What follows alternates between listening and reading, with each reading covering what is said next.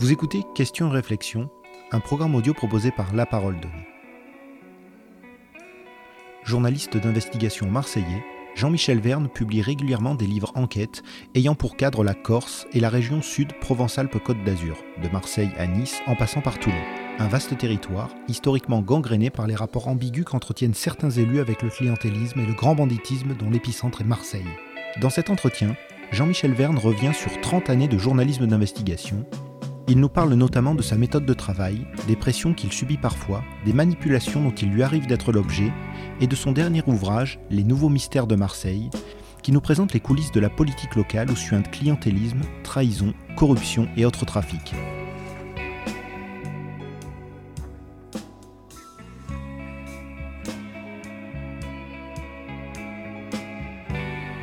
Eh bien, je m'appelle Jean-Michel Verne, je suis journaliste euh, d'investigation, auteur de plusieurs ouvrages, euh, dont le dernier s'appelle Les Nouveaux Mystères de Marseille, également euh, d'un ouvrage qui a, qui a eu un gros impact qui s'appelle Juge en Corse.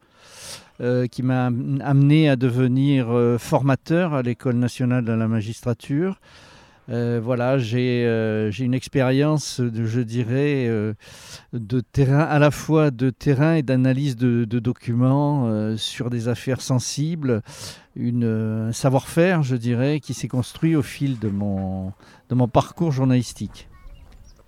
Jean-Michel Verne, qu'est-ce que le journalisme d'investigation et en quoi se distingue-t-il du journalisme, disons, quotidien? Il ne se distingue pas, en fait. En fait, tout journaliste devrait être journaliste d'investigation.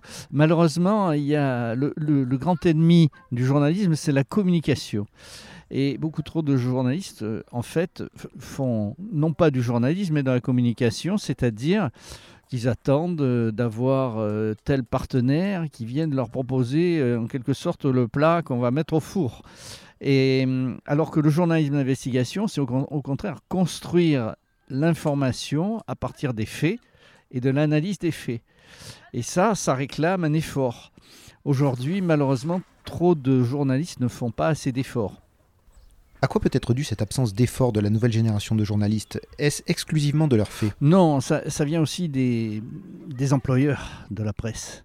Malheureusement, aujourd'hui, on se trouve confronté à des gens qui très souvent montent par exemple des sites internet qui sont en fait euh, des sphères d'influence. Ils jouent les influenceurs. Et, donc, euh, ils décident de faire de l'info à vil prix.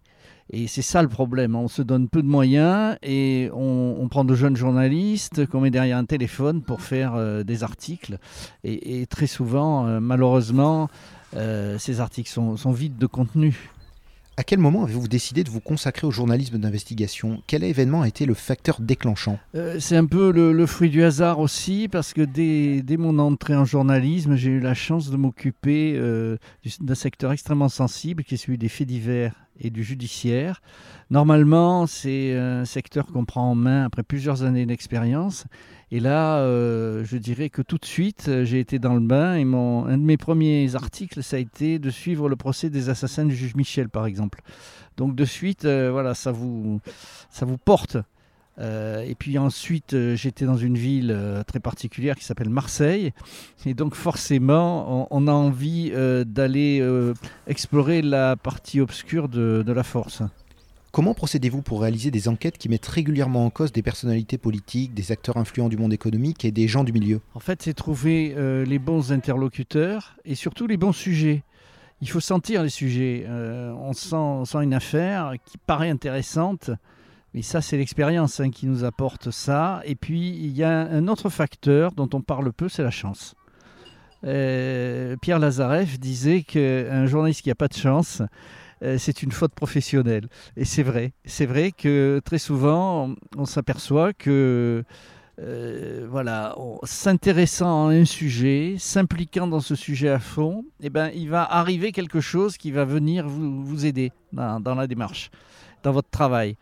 Et, c'est vrai que quelquefois, il y a, je dirais, un alignement des planètes dans certaines affaires qui font que euh, voilà, les événements sont là pour, pousser l'affaire vers le haut il y a un contexte politique, il y a un contexte social, il y a un contexte économique, il y a un contexte judiciaire. Voilà, il y a des paramètres comme ça euh, qui font que d'un coup, une affaire euh, est surmédiatisée ou sous-médiatisée au contraire.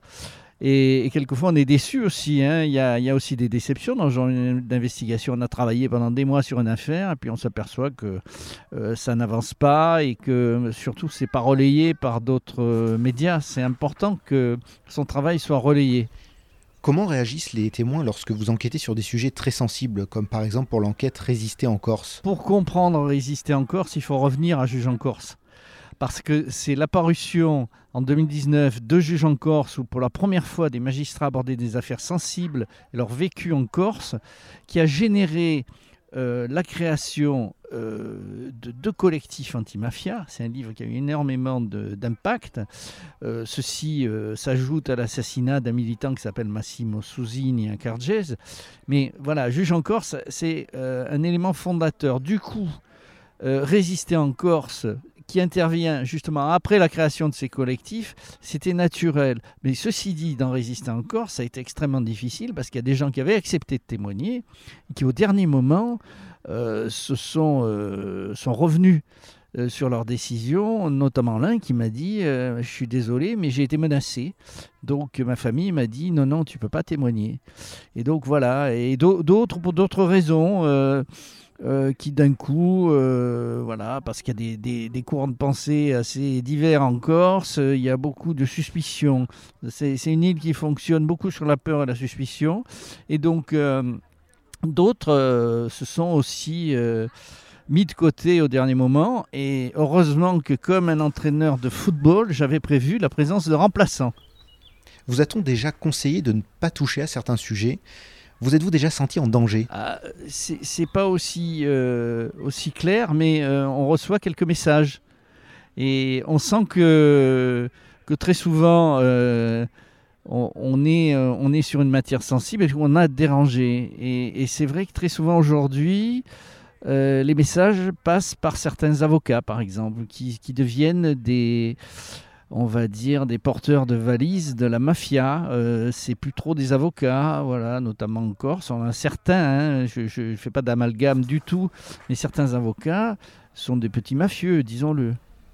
Parvenez-vous à éviter d'être l'objet de manipulation? Ah ben ça, de, toute façon, euh, quand quelqu'un vient vous apporter des informations, il y a toujours une arrière-pensée. Il faut pas être naïf. Et donc, euh, c'est clair que notre travail peut être utilisé par les uns euh, pour euh, régler certains comptes, pour euh, faire avancer certaines affaires, pour vous embarquer aussi sur des pistes parfois assez hasardeuses. donc c'est là où il faut, il faut conserver la tête froide.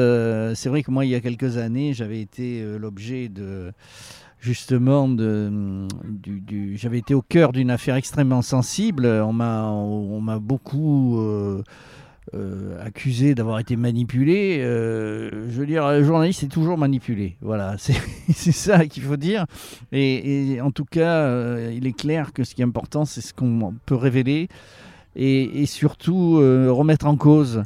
Euh, notre travail, c'est quand même, euh, c'est pas de, couvrir la vérité officielle. Notre travail, s'il y a des éléments euh, qui le démontrent, de d'aller vers quelque chose qui nous rapproche de la vérité. Attention, on n'est pas non plus porteur de la vérité vraie. Attention, il faut garder toujours une distance par rapport à ce qu'on fait, par rapport à son travail aussi.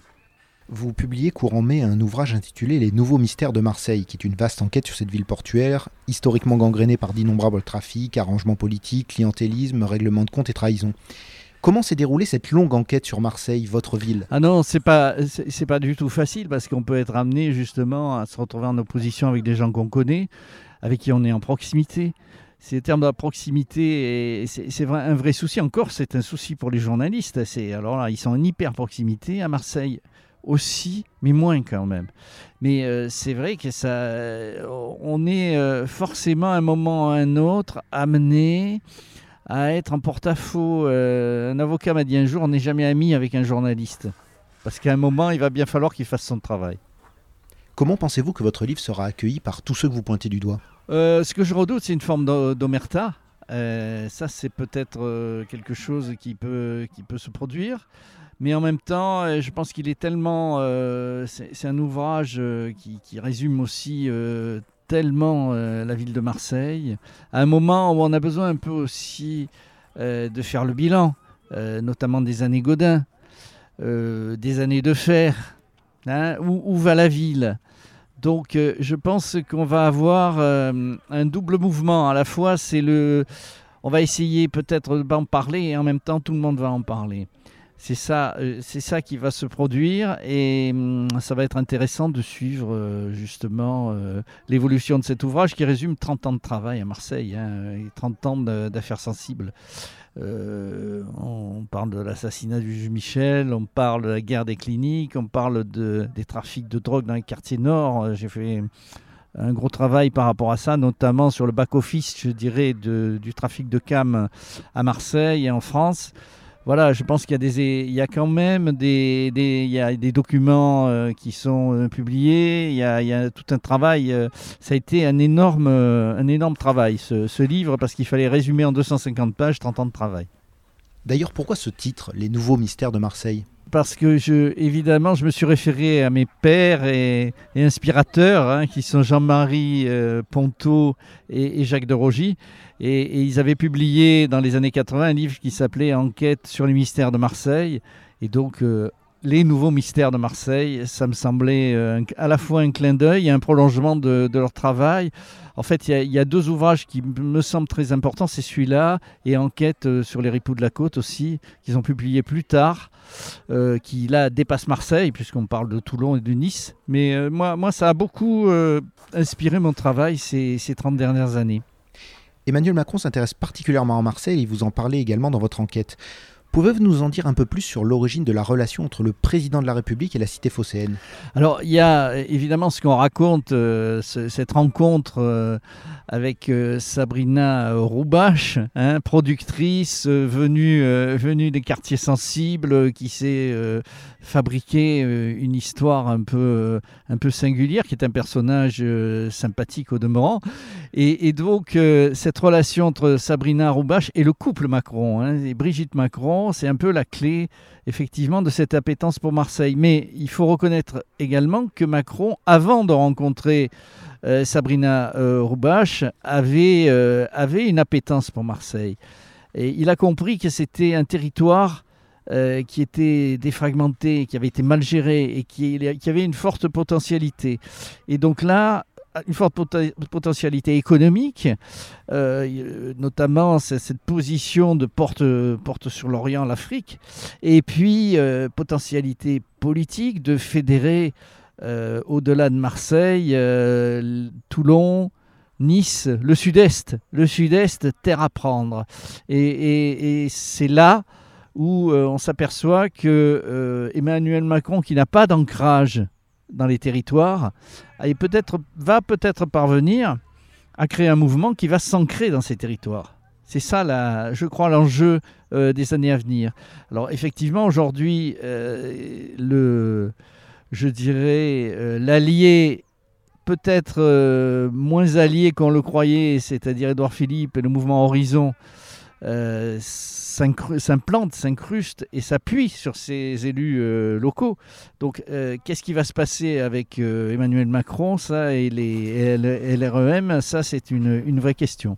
Vous parlez également de la nouvelle municipalité de Marseille et du jeu de chaises musicales entre la maire élue et son premier adjoint qui ont échangé leur fauteuil six mois après l'élection. Sommes-nous dans la continuité des petits et grands arrangements qui font de Marseille cette ville sans pareil? Oui, un des intervenants à un moment me dit ce sont des, clientélistes professionnels. Et, c'est vrai que euh, le clientélisme, c'est une culture qui est très ancrée à Marseille, pas qu'à Marseille d'ailleurs. Euh, c'est une tradition, euh, on va dire, très méridionale.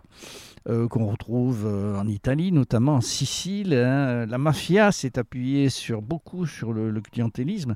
Et aujourd'hui, à Marseille, on a ce, background culturel euh, qui fait qu'on euh, on arrive à monter euh, quelques impostures, notamment celle-ci, c'est-à-dire de créer une liste avec une tête de liste euh, écologiste euh, pour rassembler la gauche.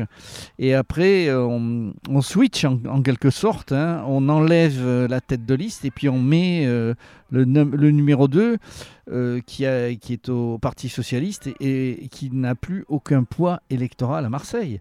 Donc il y a quelque chose qui qui relève d'un mépris de l'électeur. Ça a été euh, assez mal vécu par un certain nombre de gens. Pas tellement par les gens de gauche, voilà, euh, c'est une remarque. Hein. Vous revenez également sur les marchés publics marseillais qui ont alimenté durant des années des entreprises tenues par des personnes liées au grand banditisme. Est-ce une histoire vraiment ancienne? On a euh, un certain nombre de dossiers judiciaires qui ont été ouverts, mais qui ne sont pas refermés. Alors c'est vrai que on a ciblé un certain nombre de, de, figures historiques du, milieu corso-marseillais reconvertis euh, en chef d'entreprise. Hein. donc euh, dans, dans, un certain nombre d'affaires. Après, euh, c'est vrai qu'on sent quand même une, une pression judiciaire plus importante. Et je pense que ça va être beaucoup plus difficile, dans l'immédiat en tout cas, à ces gens-là de, de, se glisser euh, dans la noria et des, marchés publics. C'est ça. voilà, on peut, on peut dire qu'il y a une vigilance accrue de l'appareil judiciaire. Ceci dit, que va-t-il se passer dans les années à venir?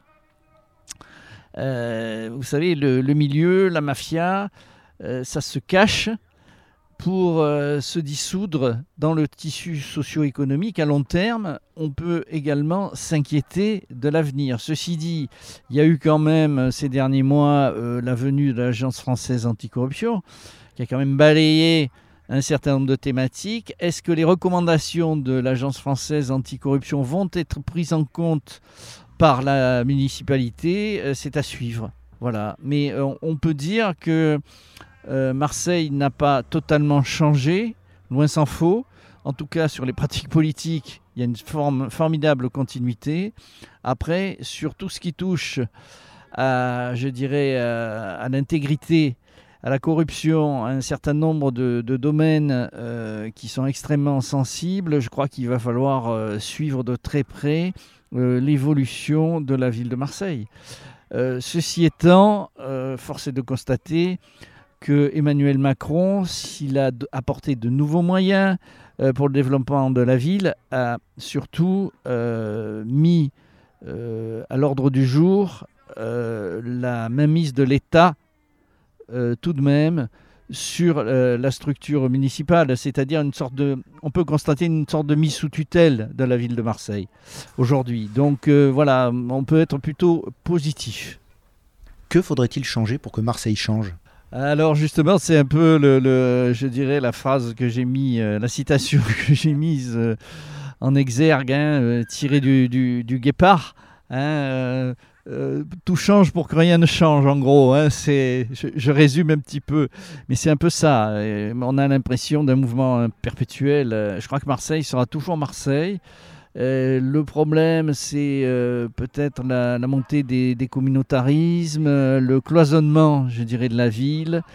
c'est une ville très étendue avec des, zones de non-droit. tout ça est, extrêmement difficile à gérer. Mais là aussi, encore une fois, moi je renvoie au rôle de l'État. Si l'État reprend en main Marseille, il y a peut-être une chance que les choses évoluent favorablement quelle est la responsabilité des Marseillais dans la situation que connaît leur ville? Ils sont eux-mêmes imbibés de clientélisme. Le clientélisme, c'est quoi? C'est, euh, vous savez, le clientélisme, c'est, l'épicier, quoi, chez lequel je, me rends tous les jours et qui sait bien me servir et me donne de bons produits. Eh ben, l'élu, c'est pareil. Et les gens ont pris cette habitude d'aller quémander euh, un emploi euh, public, d'aller quémander un logement social. Et, puis ces, gens-là, ils vont faire des enfants qui eux-mêmes vont aller euh, quémander un service. Et tout ça, ça crée une clientèle affidée qui va évidemment euh, pérenniser euh, la, position de certains politiques. Et c'est un, voilà, c'est un échange de... Il y a, le corrompu et le corrupteur. C'est, malheureusement, c'est un problème à la fois moral, social voilà, qui réclame. C'est un problème de prise de conscience citoyenne. Le citoyen marseillais n'existe pas. Il existe ce qu'on appelle un vague peuple de Marseille, je ne sais pas très bien ce que c'est, et qui fonctionne avant tout par des prébandes, des services, des combines, c'est un peu le, mauvais côté de Marseille euh, qui pollue un peu son, fonctionnement, son évolution. Le drame de la rue d'Aubagne, qui a fait huit morts dans l'effondrement d'un immeuble frappé de péril mais toujours habité, semble avoir été le révélateur des dessous les plus sordides de la faillite du clientélisme marseillais. Ah, je crois que ça a été euh, la rue d'Aubagne, ça a été un électrochoc. Et moi, quand je me suis rendu sur place, j'ai encore en mémoire euh, ce brave Marseillais qui avait traversé la ville, qui avait, ce, bon visage de joueur de boule du dimanche, et, qui était là euh, devant, euh, devant l'immeuble effondré, et lui-même était totalement effondré. Et ses yeux traduisaient une immense tristesse. Et il disait, mais c'est pas possible, une chose pareille peut pas arriver à Marseille. Donc pour lui, euh, voilà, c'était du domaine de l'incompréhensible. Et, ça, ce jour-là, je me suis dit, ah, ça, c'est la fin de l'ère Godin. Voilà. Ça se termine par, euh, par ce drame, euh, qui a d'ailleurs beaucoup touché euh, Jean-Claude Godin également. Et, c'est vrai que c'est un peu la faillite de, de, 25 ans de règne. Quoi. Cette ville a été mal gérée, au profit des intérêts de quelques-uns et au détriment des intérêts de, beaucoup d'autres. Pourquoi le journalisme d'investigation, d'enquête, a-t-il autant de succès en librairie comme à la télévision d'ailleurs? Je, m'en rends compte beaucoup quand je rencontre mes lecteurs. Euh, les gens viennent me voir. Euh, certains ont lu plusieurs de mes livres, ce qui crée une sorte de, clientèle, entre guillemets. Et, et, ils viennent me voir en disant, vous savez, moi ce que j'aime dans vos livres, c'est que vous m'expliquez les choses. Les gens ont besoin de comprendre. Ils sont en quête de décodage. Ils veulent comprendre pourquoi un immeuble s'écroule rue de Bagne, faisant huit morts dans une ville euh, qui est la deuxième ville de France. Et pourquoi des, gens vivent dans un immeuble qui, est complètement pourri, euh, du sol au plafond?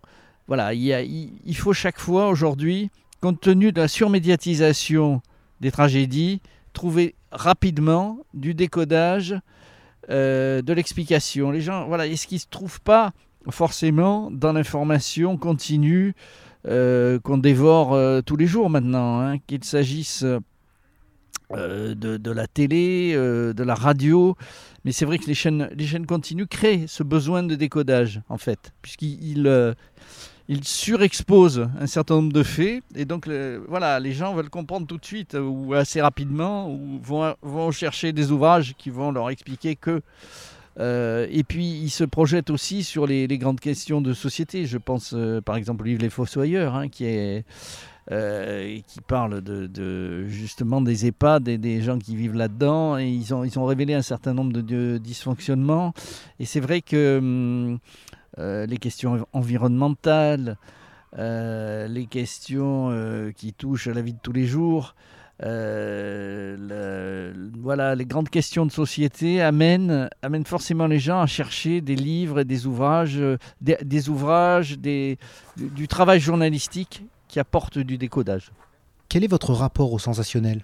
Ah ben, on a forcément, on est des journalistes, donc on a forcément Enfin, moi, c'est ma façon de travailler. Et, donc, j'ai euh, euh, un besoin de mise en scène. D'ailleurs, euh, quand j'ai écrit cet ouvrage, je revivais un certain nombre de faits. Parce que voilà, le, journalisme d'investigation, c'est aussi le journalisme de terrain. Le journalisme de terrain, c'est être dans une situation où on éprouve un certain nombre de, sensations. quand on va, par exemple, sur un assassinat, euh, quand euh, on se retrouve euh, voilà, pendant la guerre des cliniques, lors de cette fameuse séance du conseil municipal où Guillermier prend un parti le maire Robert Vigourou sur ses connexions possibles avec, avec Medellin, je veux dire, on est, voilà, il y, a des moments forts. Et moi, j'ai vécu ces moments forts et, j'essaye de, le restituer au lecteur voilà, qu'ils vivent à travers moi un certain nombre de sensations pour comprendre euh, certaines situations et en l'occurrence ici pour comprendre Marseille. On assiste souvent dans le débat actuel à la confrontation de plusieurs vérités. Comment vous y retrouvez-vous? Ben, On essaye de s'en rapprocher tout en gardant un œil critique. Et quelquefois, euh, on est amené à écrire un certain nombre de choses tout en ayant en, tête euh, une sorte de quelques contre-mesures sur, euh, sur ce qu'on vient d'écrire. En disant, bon, moi je pense que, mais c'est vrai qu'on peut penser autre chose. Et, voilà, on, fait toujours, on essaye de faire la, part des choses, mais on prend tout de même, on choisit une route. On choisit une route par rapport à une situation, par rapport à, l'analyse de faits, de documents, et euh, on essaye de, s'y tenir. Mais ça n'empêche pas qu'on a soi-même quelques arrière-pensées, se disant bon, c'est vrai que je pense ça, mais euh, on peut penser autre chose.